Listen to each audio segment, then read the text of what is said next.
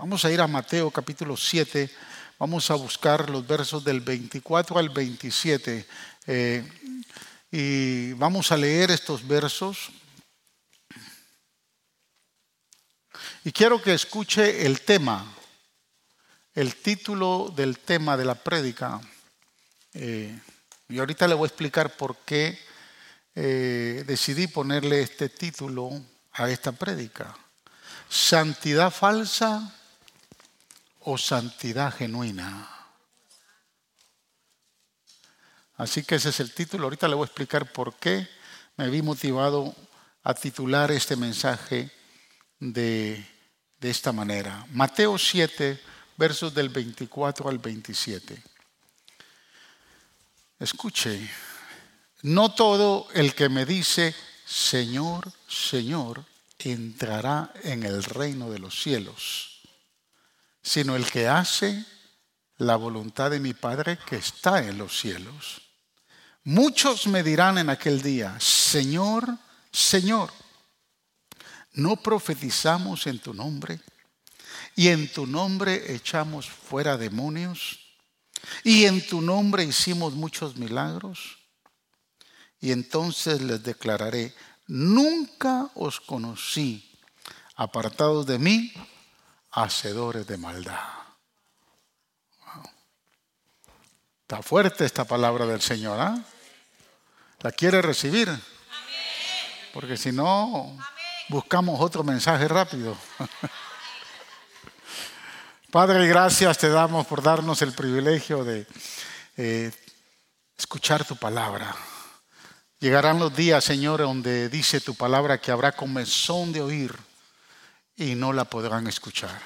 Pero hoy que tenemos la oportunidad de escuchar, queremos que tu palabra, que tiene el poder para bendecir, para edificar, para redarguir, para consolar, para confrontar, esa palabra bendita que tiene el poder para hacernos fructíferos, que hoy nos hables a nuestro corazón y que nos permita, Señor, ver la necesidad de seguir caminando en santidad. Señor, entendemos que los días están muy difíciles y por ende, Señor, necesitamos separarnos más del pecado y acercarnos más a ti. Gracias, gracias por tu palabra. Bendícela en el corazón de cada uno de tus hijos. Y Señor, a ti te daremos siempre toda la gloria y toda la honra, porque tú eres el que está sentado en el trono. Y a ti te bendecimos en el nombre de Jesús. Amén. Gloria a Dios. Puede sentarse.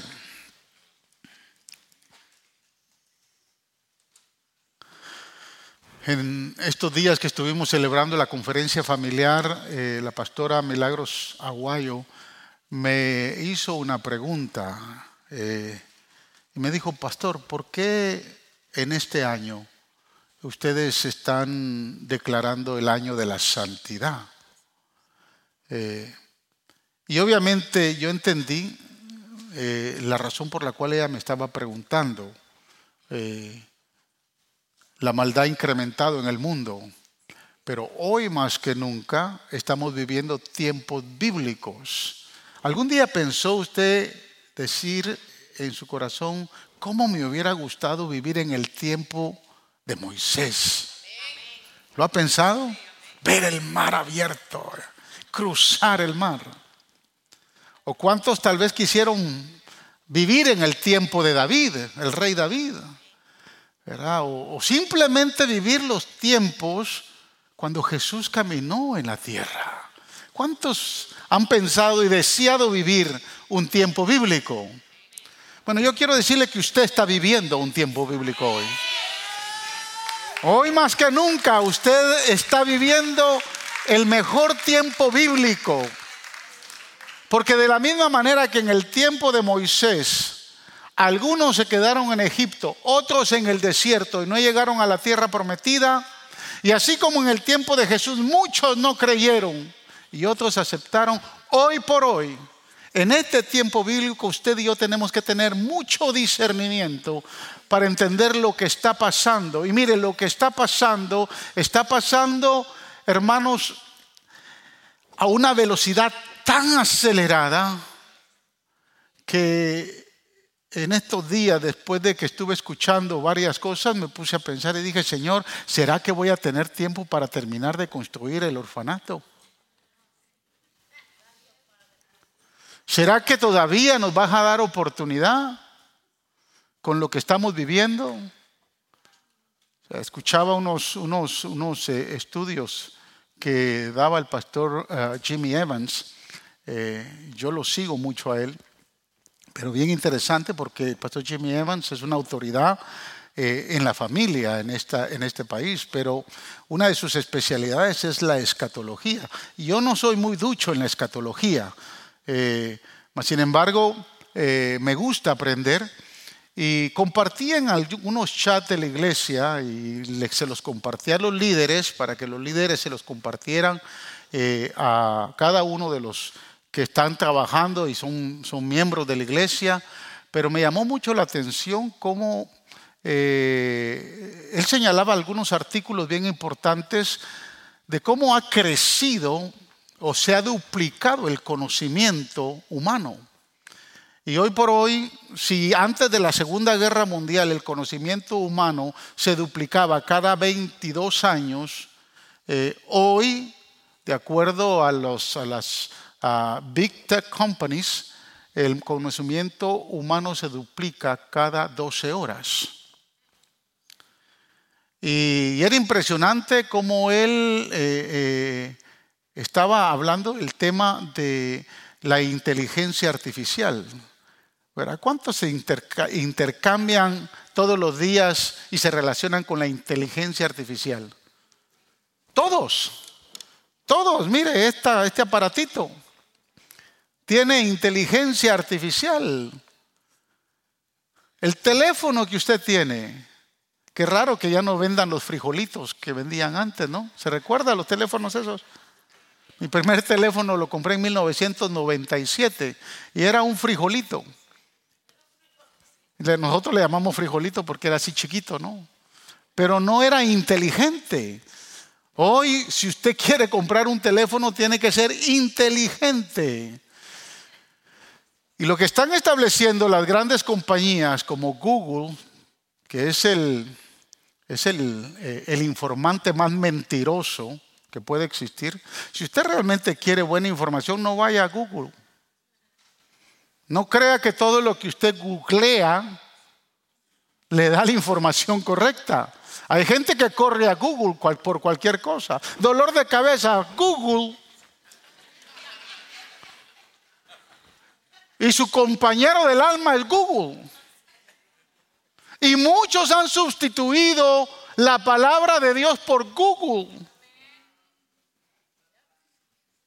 El otro día me estaba diciendo una hermana de la iglesia, puede ser que esté acá, no se sienta mal hermana, pero eh, me estaba diciendo porque ella, estudia en la escuela de ministerio y cerramos el, curso de teología eh, del espíritu, neumatología, y los estudiantes me tienen que entregar un reporte, un trabajo de investigación y me estaba comentando lo que ella había estado escrito o estaba escribiendo y estaba consiguiendo.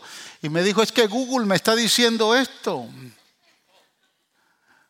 Y hermanos, las grandes empresas estas tienen, son cinco grandes megatech que tienen controlado al mundo. Y toda esa información está creciendo aligeradamente y esa inteligencia artificial está determinando que para el año 2025, principios de 2025, se empiece a integrar la inteligencia artificial con el ser humano. Y se está dando propiedad que Todas las, todas las computadoras, que, todo lo que usted miraba en, en la película esa de Robocop, ¿cuántos vieron la película de Robocop? Y la película de Terminator, ¿cuántos la vieron? Que nosotros cuando la miramos pensábamos, eso nunca va a pasar. Bueno, eso está a punto de pasar a partir del próximo año. Por eso es que cuando vimos al viejito Biden diciendo, promoviendo su nueva, su nueva campaña electoral, decía, eh, lo único que dijo es, we have to finish the job. Sí, toda la basura que se ha alineado al globalismo lo quieren terminar. Ahora, eso es bíblico. Eso es bíblico, eso está escrito. Por eso es que hoy nos urge tener el espíritu de Isaacar, entender los tiempos en los cuales estamos viviendo. Y entender el espíritu de Isaacar es entender la Biblia, es entender lo que Jesús habló en tiempos bíblicos. Por eso que cuando me acerco al sermón del monte, eh, puedo descubrir cosas maravillosas, hermanos. Cuando leemos las enseñanzas del Sermón del Monte, empezamos a, usted lo empieza a descubrir desde el capítulo 5, 6 y 7 de Mateo, y ahí el Señor empieza hablando del camino a la felicidad. Por eso es que eh, el principio del Sermón del Monte empieza diciendo, bienaventurados los pobres de espíritu, bienaventurados los que lloran, bienaventurados los mansos y humildes de corazón. Y empieza a hablar de las bienaventuranzas. Pero luego el Señor nos confronta en el capítulo 6 con la gracia y la ley donde mucha gente piensa que son bastante buenos y santos porque físicamente o no cometen asesinato o no cometen adulterio y el Señor entonces los choca y les dice y les explica y dice, si ustedes se enojan contra el hermano legítimamente, ya cometieron suicidio. No necesitan levantar una pistola, usan una arma blanca para matar a alguien. Tan solo que se enojen legítimamente contra alguien, ya cometieron asesinato. Y el Señor confronta muy fuertemente porque dice, y si miramos a una mujer con lujuria en el corazón, ya cometimos adulterio. Finalmente, el Señor establece en el capítulo 7 decisiones que debemos de tomar en la vida. O sea, lo que nos lleva a la vida eterna o a la condenación eterna. Es decir, que el Señor empieza a hablar de dos caminos. La semana pasada hablé de ello. Empieza a hablar de dos caminos. El camino estrecho que lleva a la vida eterna y el camino amplio que lleva a la perdición. Habla de dos árboles, un árbol bueno que no puede dar malos frutos y un árbol malo que no puede dar buenos frutos. Y habla de dos fundaciones, el sabio que edifica su casa sobre la roca y el necio que edifica su casa sobre la arena. Dentro de ese contexto bíblico del Sermón del Monte, entonces el Señor empieza a decir los versos que están en nuestro mensaje hoy. No todo el que me dice Señor, Señor, entrará en el reino de los cielos sino que el que hace la voluntad de mi Padre que esté en los cielos. Muchos me dirán en aquel día, Señor, Señor, iba a faro de luz todos los domingos. Señor, Señor, yo diezmaba. Es más, si no miraba las, no escuchaba las prédicas del pastor el domingo, me iba a Spotify y ahí la escuchaba. Muchos me dirán, Señor, tú no sabes cuántas ofrendas di para el orfanato. Ese es el contexto que está diciendo. Este no es un tiempo para jugar. Este es un tiempo para reflexionar. Por eso es que cuando la pastora Milagro me preguntaba, ¿por qué, pastor, están hablando de santidad? Porque mi deseo como pastor es que usted se aparte del mal, se acerque a Jesús y empiece a vivir más en santidad. Porque el mundo está cansado de ver santidad falsa. Aquí vemos la confrontación de Jesús con, con, el pueblo de Israel, con los fariseos de la época, estableciendo una, una santidad falsa. Y fíjense hermanos, cuando yo leí estos versículos hace 45 años atrás, cuando me convertí, tenía simplemente, iba a cumplir 16 años. Y cuando yo empecé a leer estos versículos, a mí me marcó, a mí me, desafiaron estos versículos, porque pensé, ¿cómo es posible que haya gente en la iglesia que profetice en el nombre de Jesús, que eche fuera demonios y que haga milagros y a la vez dice la Biblia que son hacedores de maldad? ¿Cómo es posible que me pueda identificar con la fe cristiana? Y que de alguna manera aparentemente, como dicen muchos, entre comillas, vaya a la iglesia, Diga que soy cristiano. Es más, ore por los enfermos si puedan ser sanos. ¿Cómo es posible que haya gente así que después sean hacedores de maldad y que el Señor les diga, nunca te vi hacedor de maldad? No te conozco. Bueno, a través de los años, después de que me convertí, me di cuenta que sí los hay.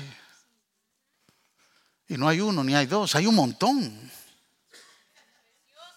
Por supuesto, aquí en Faro de Luz son contados, ¿no? No, aquí no hay. Aquí no hay.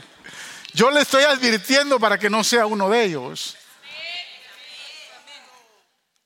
Por eso es que creo, hermanos, que cuando leemos el libro de los Hechos, y especialmente el capítulo 8 del libro de los Hechos, eh, el, libro, el capítulo 8 nos ofrece el mejor ejemplo de una conversión de un hombre mostrando una santidad falsa y la conversión de un hombre mostrando eh, una santidad genuina.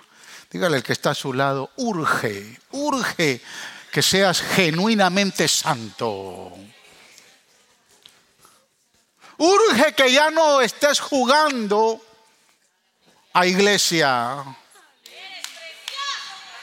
Urge que entiendas que buscar de Dios, relacionarse con Dios es de todos los días y no de domingo a domingo. Eso urge. Urge que empieces a buscar del Señor. Que te entregues a una vida de comunión.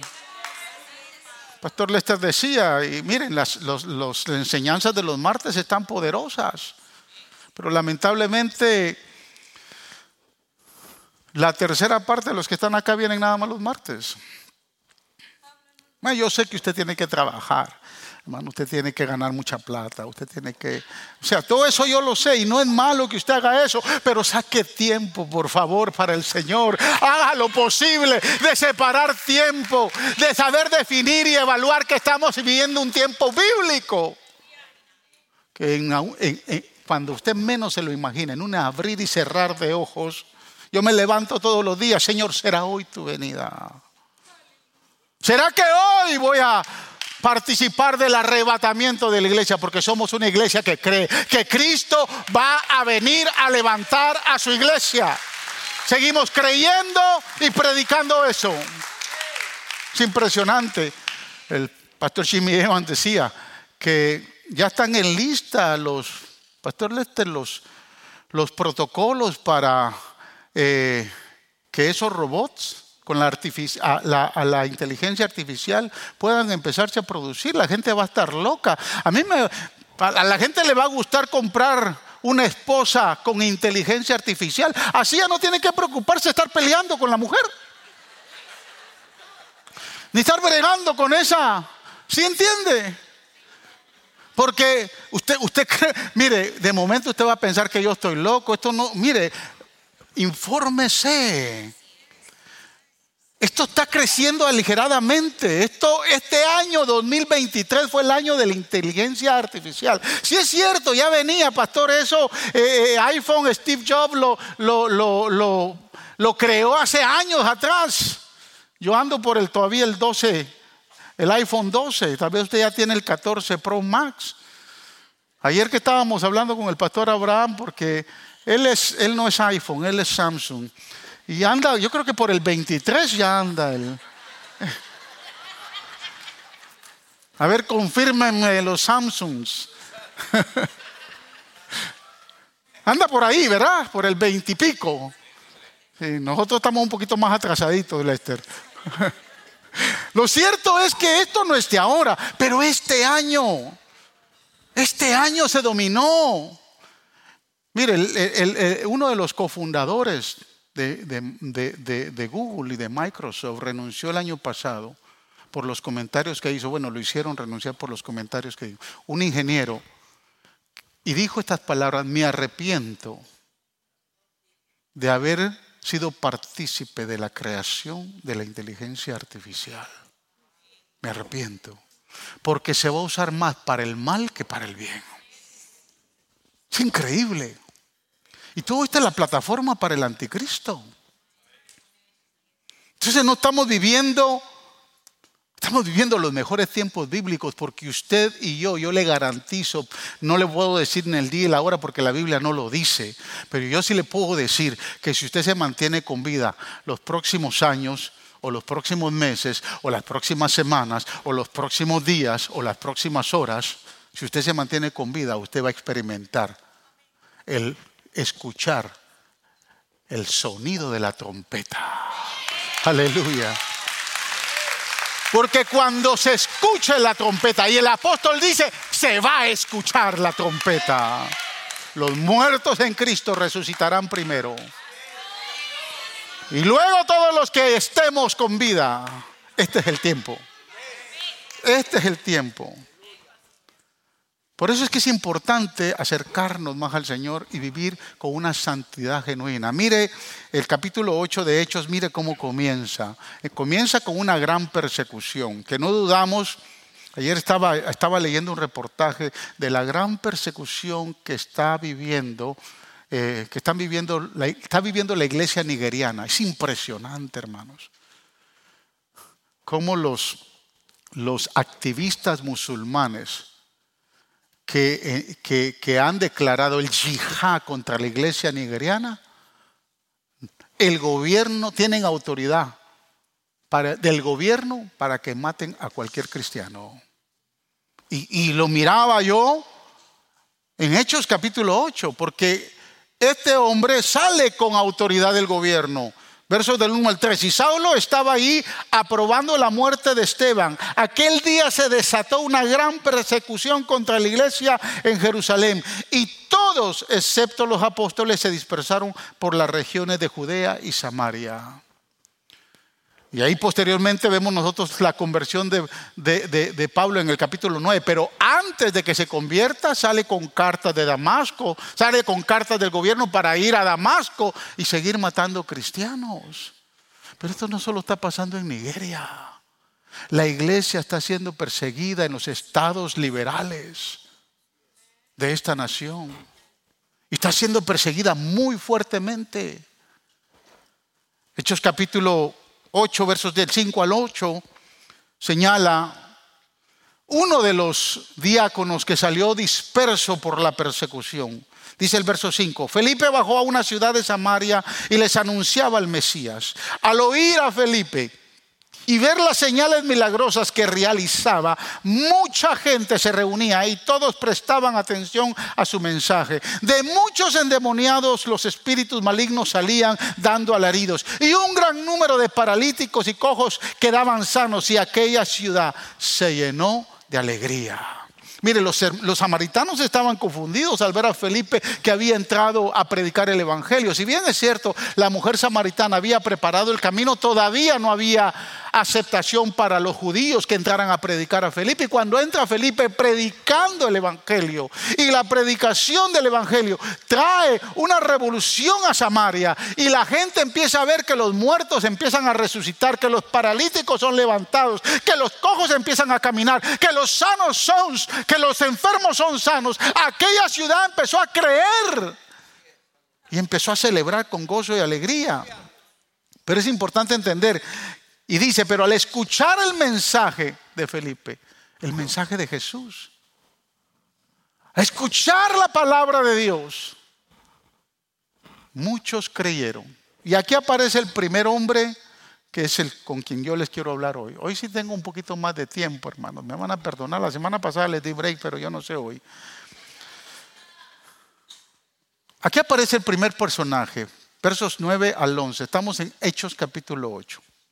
Escuche, ya desde antes había en esa ciudad un hombre llamado Simón que jactándose de ser un gran personaje, practicaba la hechicería y asombraba a la gente de Samaria. Todos desde el más pequeño hasta el más grande le prestaban atención y exclamaban, este hombre es aquel que llaman el gran poder de Dios. Lo seguían porque por mucho tiempo los había tenido deslumbrados con sus artes mágicas. Simón había estado ya en escena, en el escenario de Samaria confundiendo a muchos. Y los tenía a todos fascinados, porque era un mago de profesión. Se hizo pasar por alguien muy grande Y la gente pensó y dijo, wow, este es Dios. Pero el jueguito se le acabó. Cuando llegó Felipe. Es que donde llega la iglesia, hermanos, el jueguito del diablo termina. Donde un cristiano habla, el jueguito del diablo tiene que terminar. No se puede comparar. Pero quiero que me escuchen. La gente de Samaria fue impactada por la palabra que predicó Felipe, la palabra que predicó de Jesús el Salvador. Los milagros, hermanos, no convierten a las personas. La liberación de demonios no convierte a la gente. Las buenas obras tampoco convierten a las personas. Lo que convierte a la gente es el mensaje del reino de Dios que se predica en el nombre de Jesús. ¿Sabe que yo he visto mucha gente que viene a la iglesia solo por querer buscar un milagro de sanidad y después de que Dios le hace el milagro de sanidad, se va? En el primer libro que yo, escribí, en ese año estábamos celebrando el año de gloria y milagros. Ese año fue el año que Dios curó a mi esposa de cáncer. Pero de una manera impresionante empezaron a surgir, hermanos, milagros. Escúcheme, había un muchacho, no le voy a decir de dónde era, pero no era Chapín.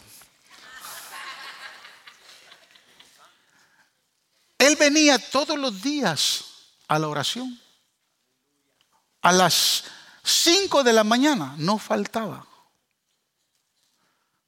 Había urgencia en su corazón. Y escucha, le voy a, tomar unos minutos para eh, eh, eh, compartir este testimonio. Fue muy fiel. A mí me ha costado conseguir gente fiel para que, para que se una conmigo en la oración en la mañana. Hoy tengo gente fiel aquí. Algunos están orando ahí en la capilla, son de los fieles que vienen a las 5 de la mañana a orar acá. Pero este, este muchacho a mí me impresionó. Y como muchas veces después de que terminábamos la oración, nos sentábamos a platicar. Eh, el pastor Abraham era uno que siempre estaba ahí conmigo, o nos íbamos a tomar café. Y el clamor de él, escúcheme bien hermano, el clamor de él era porque él quería ir a ver a su mamá, a su país de origen, pero tenía un problema, no tenía papeles.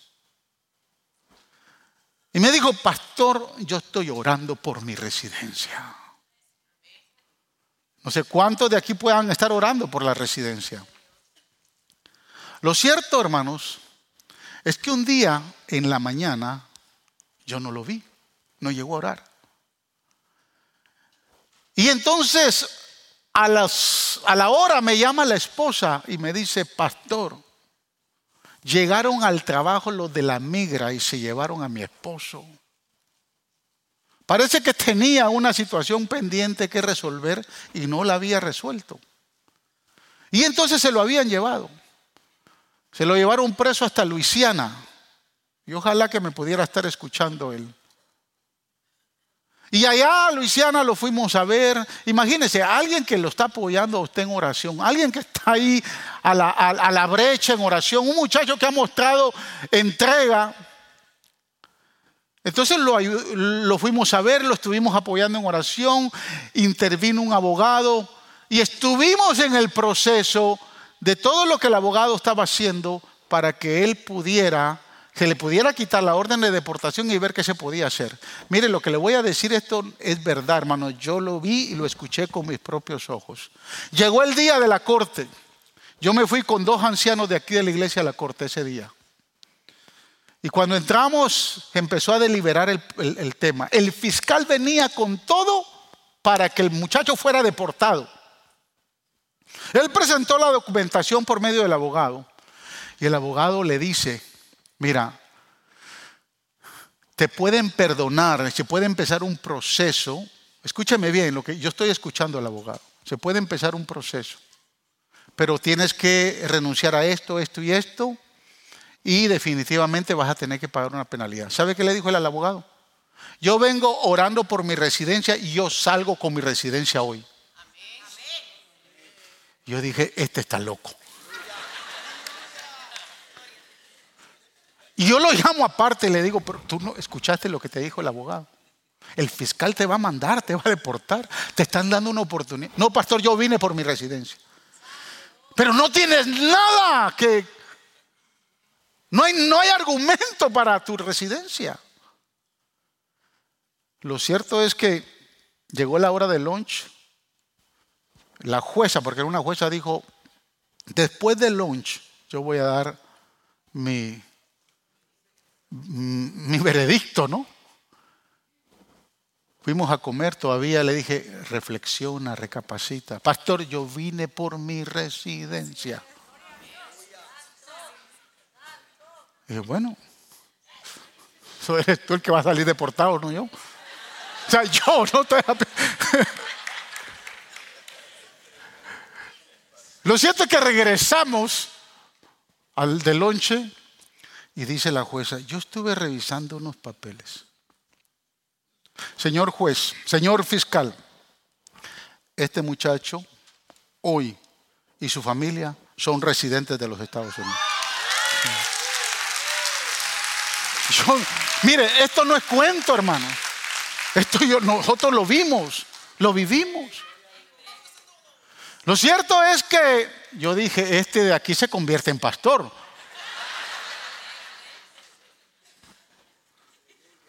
Hasta ahí fue el último día que llegó a orar.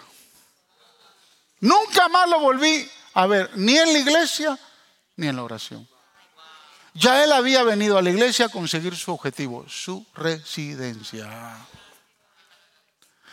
Hay gente que busca a Dios buscando un milagro.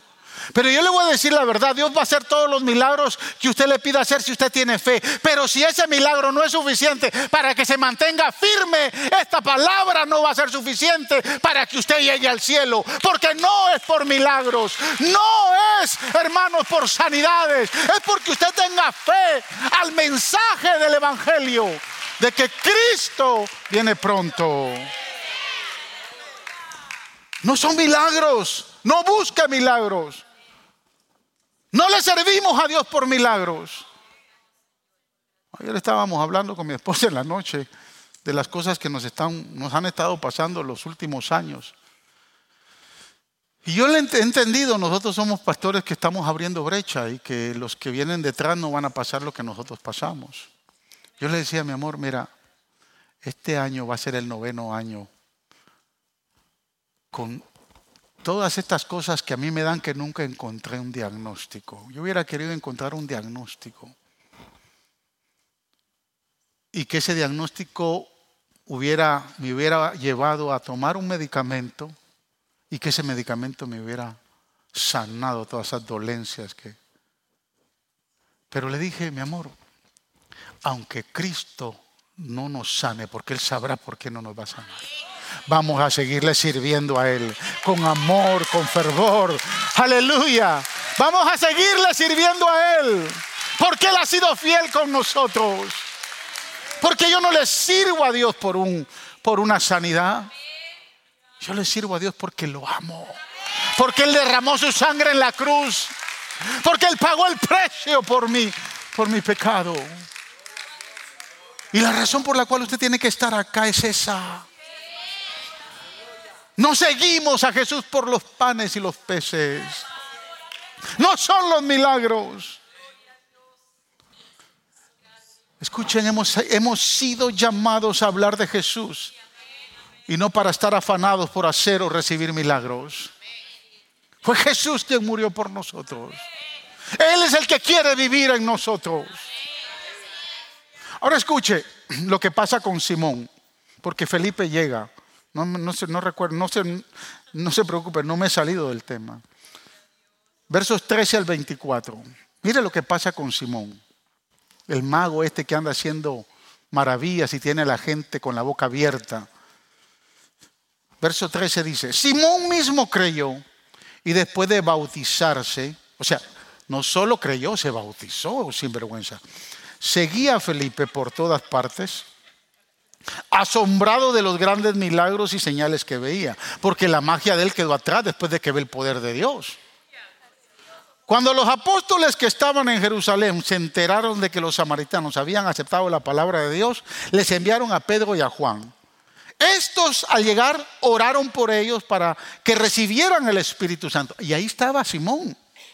Porque el Espíritu Santo no había descendido sobre ninguno de ellos, solamente habían sido bautizados en el nombre del Señor Jesús. Entonces Pedro y Juan les impusieron las manos y ellos recibieron el Espíritu Santo. Verso 18. Al ver Simón que mediante la imposición de las manos de los apóstoles se daba el Espíritu Santo, les ofreció dinero. Y les pidió, denme también a mí ese poder, para que todos a quienes yo les imponga las manos reciban el Espíritu Santo. Verso 20. Que tu dinero perezca contigo, le contestó Pedro porque intentaste comprar el don de Dios con dinero. No tienes arte ni parte en este asunto, porque no eres íntegro delante de Dios. Por eso arrepiéntate de tu maldad y ruega al Señor. Tal vez te perdone el haber tenido esa, mala intención. Verso 23. Veo que vas camino a la amargura y a la esclavitud del pecado. Wow. Y mire él la actitud que toma. Rueguen al Señor por mí, respondió Simón, para que no me suceda nada de lo que han dicho. Yo me pregunto, ¿habrá gente en la iglesia como Simón? Que escuchan la palabra, ven los milagros, creen, se bautizan, se arrepienten, se bautizan, pero que parece que empiezan a vivir con una santidad falsa porque no hubo una conversión genuina. Y empiezan a querer negociar con Dios. De una o de otra manera empiezan a negociar con Dios. Él está negociando el don del Espíritu Santo, porque ve que Pedro y Juan imponen manos y el Espíritu Santo cae sobre, sobre todos los que reciben la imposición de las manos. Entonces a él le interesa esto, porque él ha recibido mucha plata de sus artes mágicas. Y entonces el campo de negociación de Él es el Espíritu Santo. Pero ¿será que habrán gente en la vida de la iglesia que empieza a negociar con Dios? Su relación. Empieza a negociar con Dios. Su vida de santidad. Me pregunto, ¿por qué no fue la conversión de Simón algo genuino? ¿Qué salió mal? Bueno, número uno, Simón tenía una visión equivocada de sí mismo. Y quiero que me escuche, porque podemos contextualizarlo a muchas cosas. Simón tenía una visión incorrecta de él mismo. Dice Hechos 8:9. Ya desde antes había en esa ciudad un hombre llamado Simón que jactándose de ser un gran personaje, practicaba la hechicería y asombraba a la gente de Samaria. O sea, él tenía un espíritu de grandeza. Él creía que era bueno para todo y que era el único que podía hacer las cosas. Y ese es el primer problema que confrontamos todos los creyentes. Jesús dijo que si queremos ser grandes en el reino, tenemos que ser servidores de todos. Por eso es que yo voy en contra, hermanos, escúchenme bien, y ustedes nunca lo van, al menos mientras yo sea pastor acá, no lo van a ver. Pero yo estoy en contra de la imagen del hombre en la vida de la iglesia, de la imagen del pastor en la vida de esa iglesia. Porque la imagen de la iglesia es Jesús, no es ningún hombre. Pero esa es mi opinión personal. Yo rechazo eso mucho. Pero fíjese qué tan importante es entender esta gran verdad. Porque este hombre está negociando la imposición de las manos que, de los apóstoles que cae sobre la gente que está recibiendo el Espíritu Santo. Y obviamente hay una manifestación poderosa en la, en la imposición de manos. Y él dice, yo quiero esto, esto está bueno y les ofrece dinero.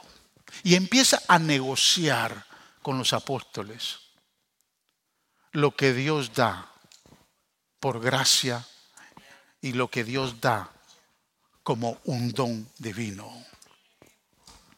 Hay muchos que empiezan a negociar tal vez no un don del Espíritu, pero que teniendo un espíritu de grandeza, se creen mejores. Yo lo he visto, hermanos, en la vida de la iglesia, yo lo he visto. Hay mucha gente que es buena para hacer cosas y como son buenos para hacer cosas, cuando la otra gente no está haciendo lo correcto o la, gente se equivoca, lo maltrata. Yo lo he visto en el qué hacer de la vida de la, de la iglesia. De repente Dios lo ha dotado a usted con cosas muy buenas para hacer.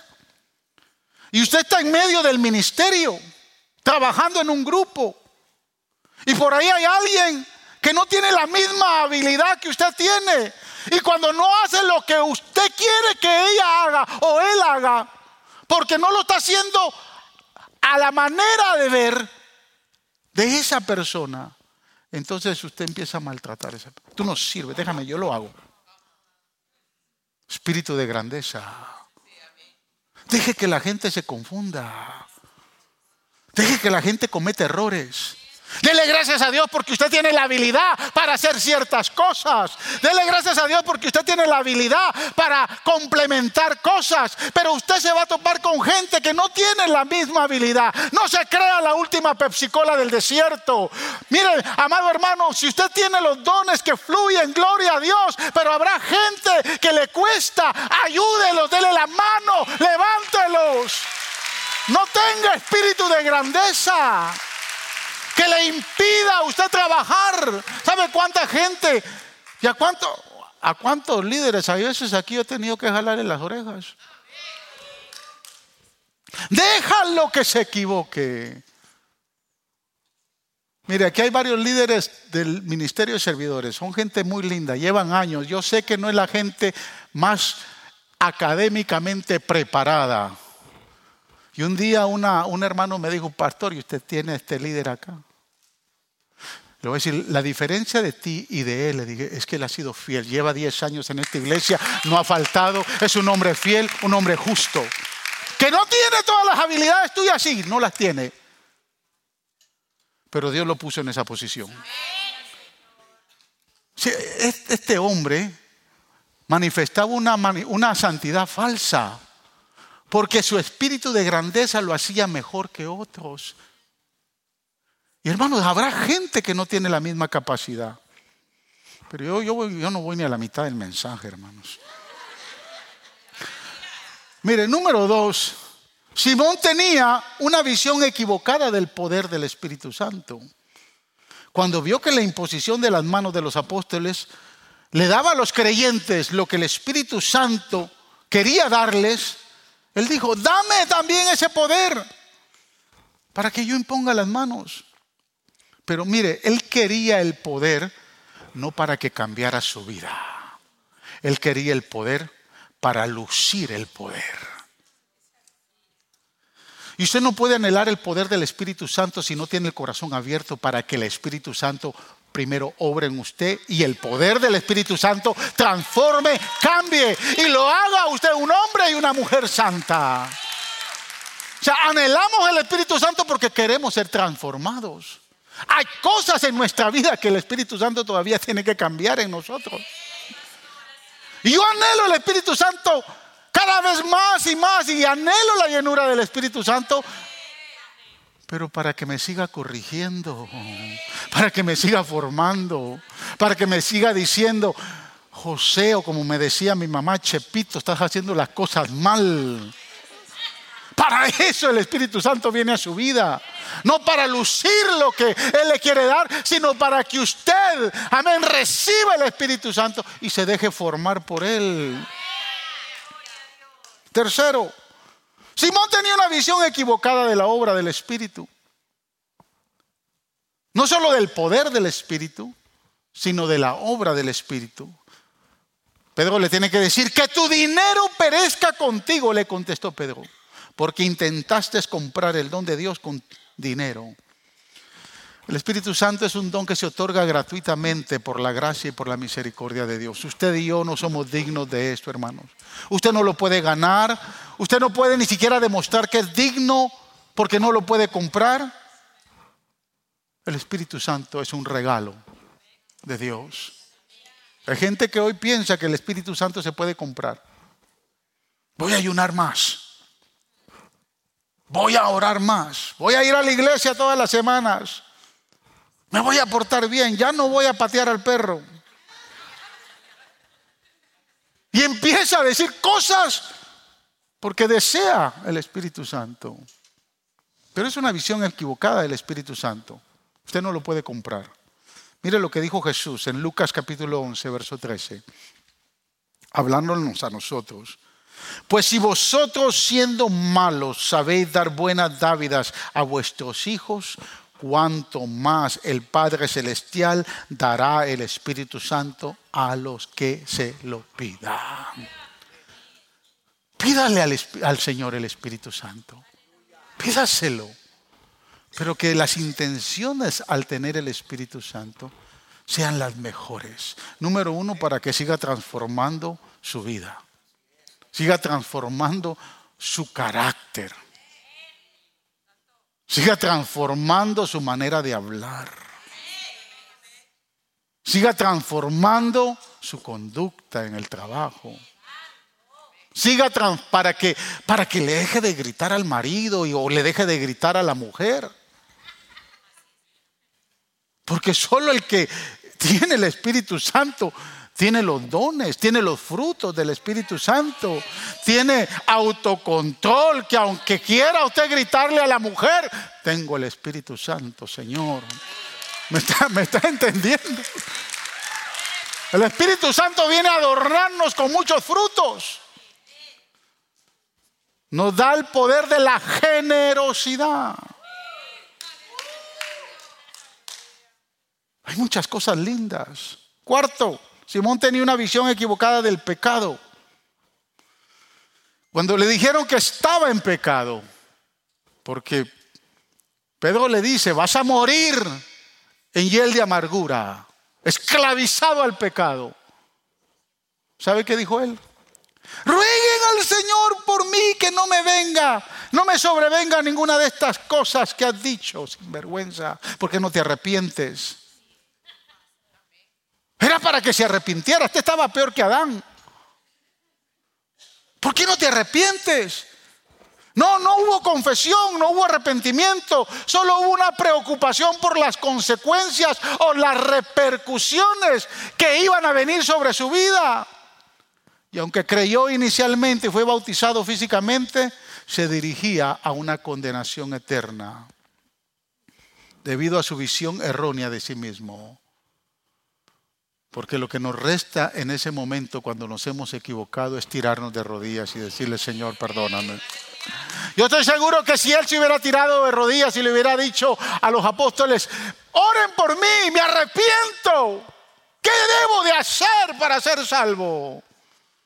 Y entonces hubiera escuchado las palabras que escuchó el, el carcelero de Filipos cree en el Señor Jesucristo y serás salvo tú y toda tu casa.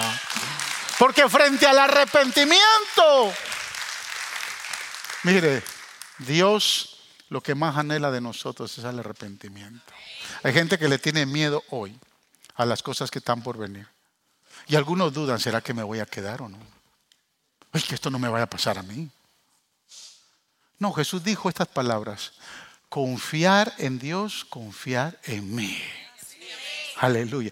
En la casa de mi Padre hay muchas moradas. Yo voy pues a preparar lugar para todos ustedes. Pero no tengan temor, dice el Señor.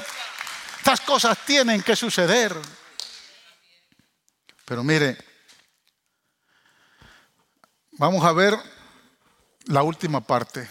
Me quedan cuatro minutos. Si me regalan cinco después de los cuatro. ¿Sí? Bueno, vamos a leer los versos del 25 al 30. Porque vamos a, a ver el otro perfil de una santidad genuina.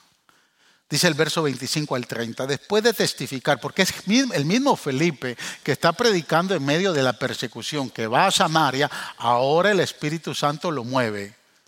Y mire la soberanía de Dios. Después de testificar y proclamar la palabra del Señor, Pedro y Juan se pusieron en camino de vuelta a Jerusalén y de paso predicaron el Evangelio en muchas poblaciones de los samaritanos. Pero un ángel del Señor le dijo a Felipe, ponte en marcha hacia el sur, por el camino del desierto que baja de Jerusalén a Gaza. Felipe emprendió el viaje. Una vez mi hijo Benjamin predicó sobre este pasaje. Fue una, enseñanza que, wow, yo no voy a entrar ahí porque no era fácil salir de Samaria e irse a la franja de Gaza y mucho menos del desafío que Dios le está poniendo a Felipe. Pero mire, dice, el Espíritu le dijo a Felipe, acércate, perdón, voy a, voy a regresar. Felipe emprendió el viaje y resulta que se encontró con un etíope enuco, alto funcionario encargado de todo el tesoro de la Candace, reina de los etíopes. Este había ido a Jerusalén para adorar. Y en el viaje de regreso a su país iba sentado en su carroza leyendo el libro del profeta Isaías. El Espíritu le dijo a Felipe, acércate y júntate a ese carro. Felipe se acercó deprisa a la carroza y al oír que el hombre leía, el profeta Isaías le preguntó, ¿acaso entiende usted lo que está leyendo? Observe la respuesta del eunuco. Verso 31. ¿Y cómo voy a entenderlo? Contestó, si nadie me lo explica. Así que invitó a Felipe a subir y sentarse con él.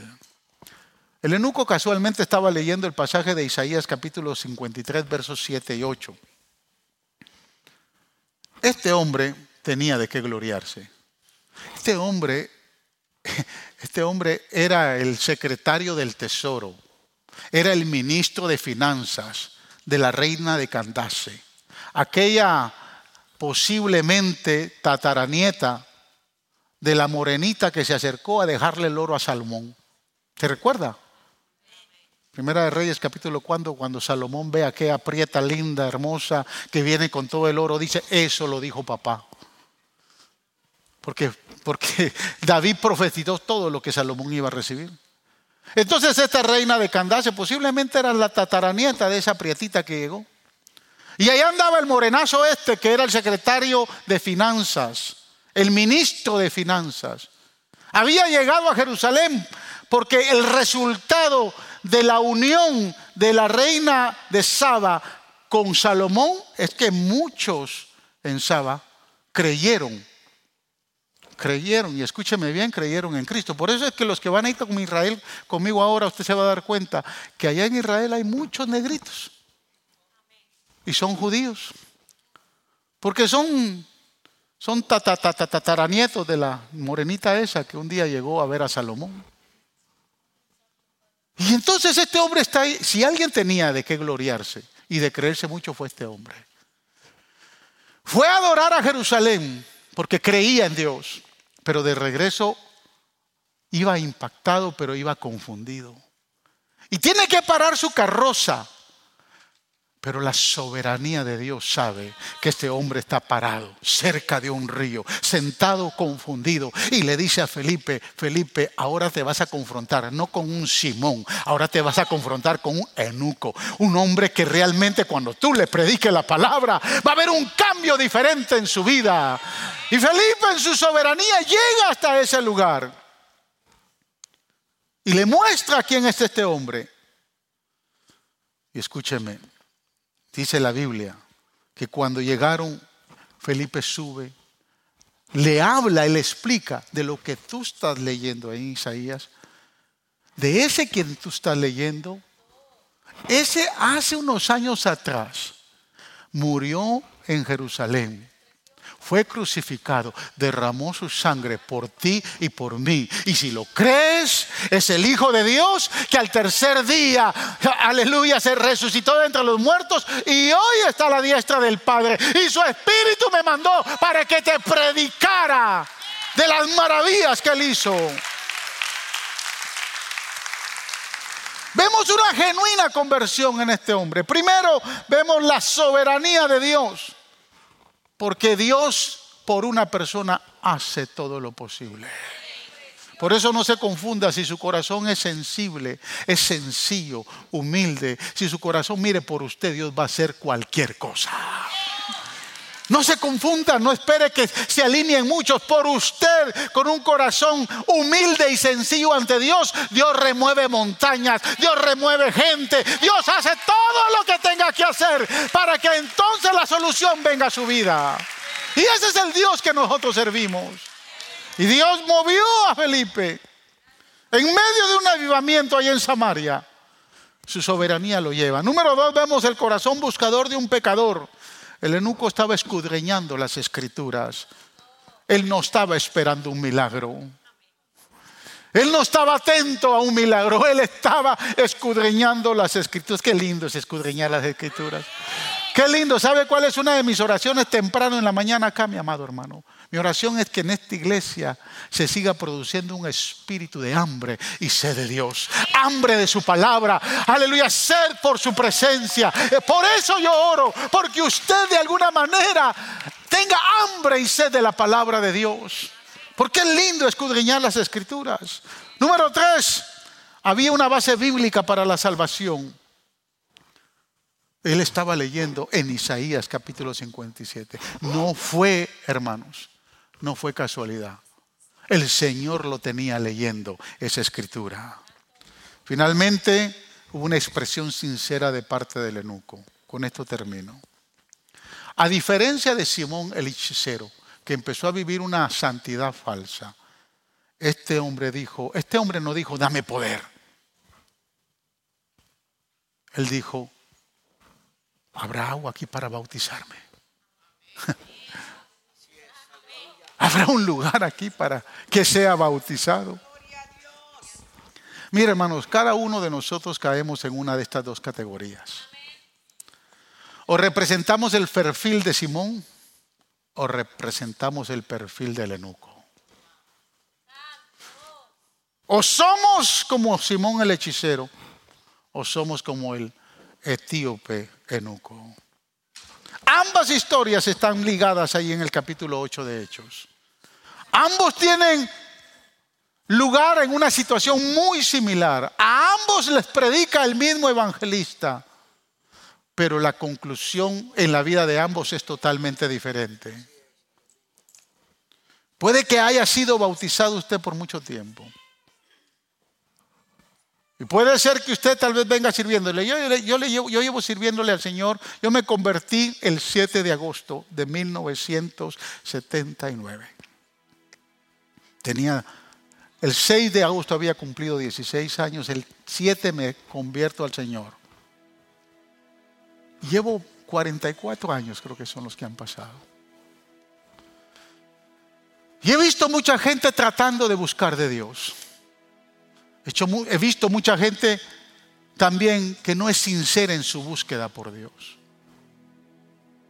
Y cuando no son sinceros en su búsqueda por Dios, tal vez a muchos Dios les dará cuerda y a otros Dios los jalará más rápido y los llamará cuentas.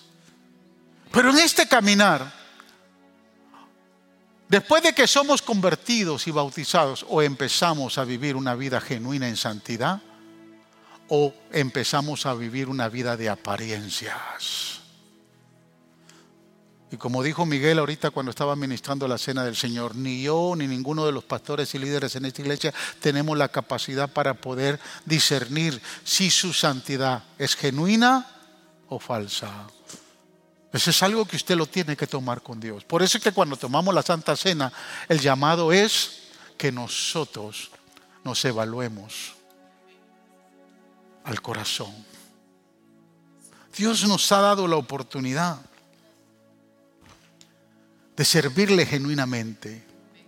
Jesús habló más sobre la condenación, hermanos, y del infierno que de muchos otros temas.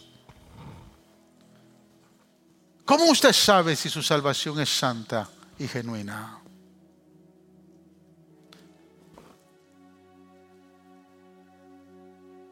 El Espíritu Santo está en esta hora acá y seguirá acá y seguirá en su vida. Pero cada uno de nosotros tenemos que reflexionar. Si somos como el enuco, viviremos una vida de gozo y de alegría, aún en medio de pruebas, aún en medio de dificultades, aún en medio de que hemos llegado a la iglesia y a veces no nos ponen atención. Aún en medio de cualquier cosa que puede pasar, yo seguiré firme con gozo y alegría porque el, el que me salvó y derramó su sangre en la cruz se llama Jesús. Aún en medio de lo que hablen de mí, yo voy a permanecer firme. Pero si usted es de los que se achipalaca de la noche a la mañana, si usted es de los que hay que tomarlo con pinzas, y hay que decirle, mira flor, ¿dónde te pongo para que no te pegue el sol?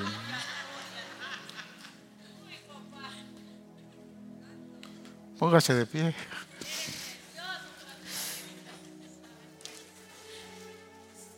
En aquel día, muchos me dirán, dice el Señor, tu nombre echamos fuera demonios, en tu nombre hicimos milagros. Mi deseo es que todos los que estamos acá, en aquel día, el Señor nos diga, buen siervo fiel, buena sierva fiel, en lo poco fuiste fiel, en lo mucho te voy a poner, dice el Señor. Aleluya. Le dije que me diera cinco minutos, le tomé ocho. Siga adelante. No se rinda. El Espíritu Santo está ahí para ayudarnos a vivir en santidad, a vivir una genuina santidad. Esta iglesia se distingue en esta comunidad porque no somos cualquier iglesia. Le hemos demostrado a esta comunidad que somos una iglesia genuina. Somos una iglesia que cuando nos toca salir a batallar y a estar con la gente lo hemos hecho. Somos una iglesia que ora por esta comunidad. Usted está en un lugar donde Dios, y no es porque yo sea el pastor, es porque el Espíritu Santo está acá. Por eso estoy seguro que el día que yo falte, el Espíritu Santo seguirá haciendo cosas maravillosas acá. Porque no se trata de la vida del pastor, se trata de una comunidad de fe. Se trata de una comunidad que se ha desafiado a vivir en santidad. Y ese es usted. Y eso es lo que somos en Faro de Luz. Amén. Dios les bendiga.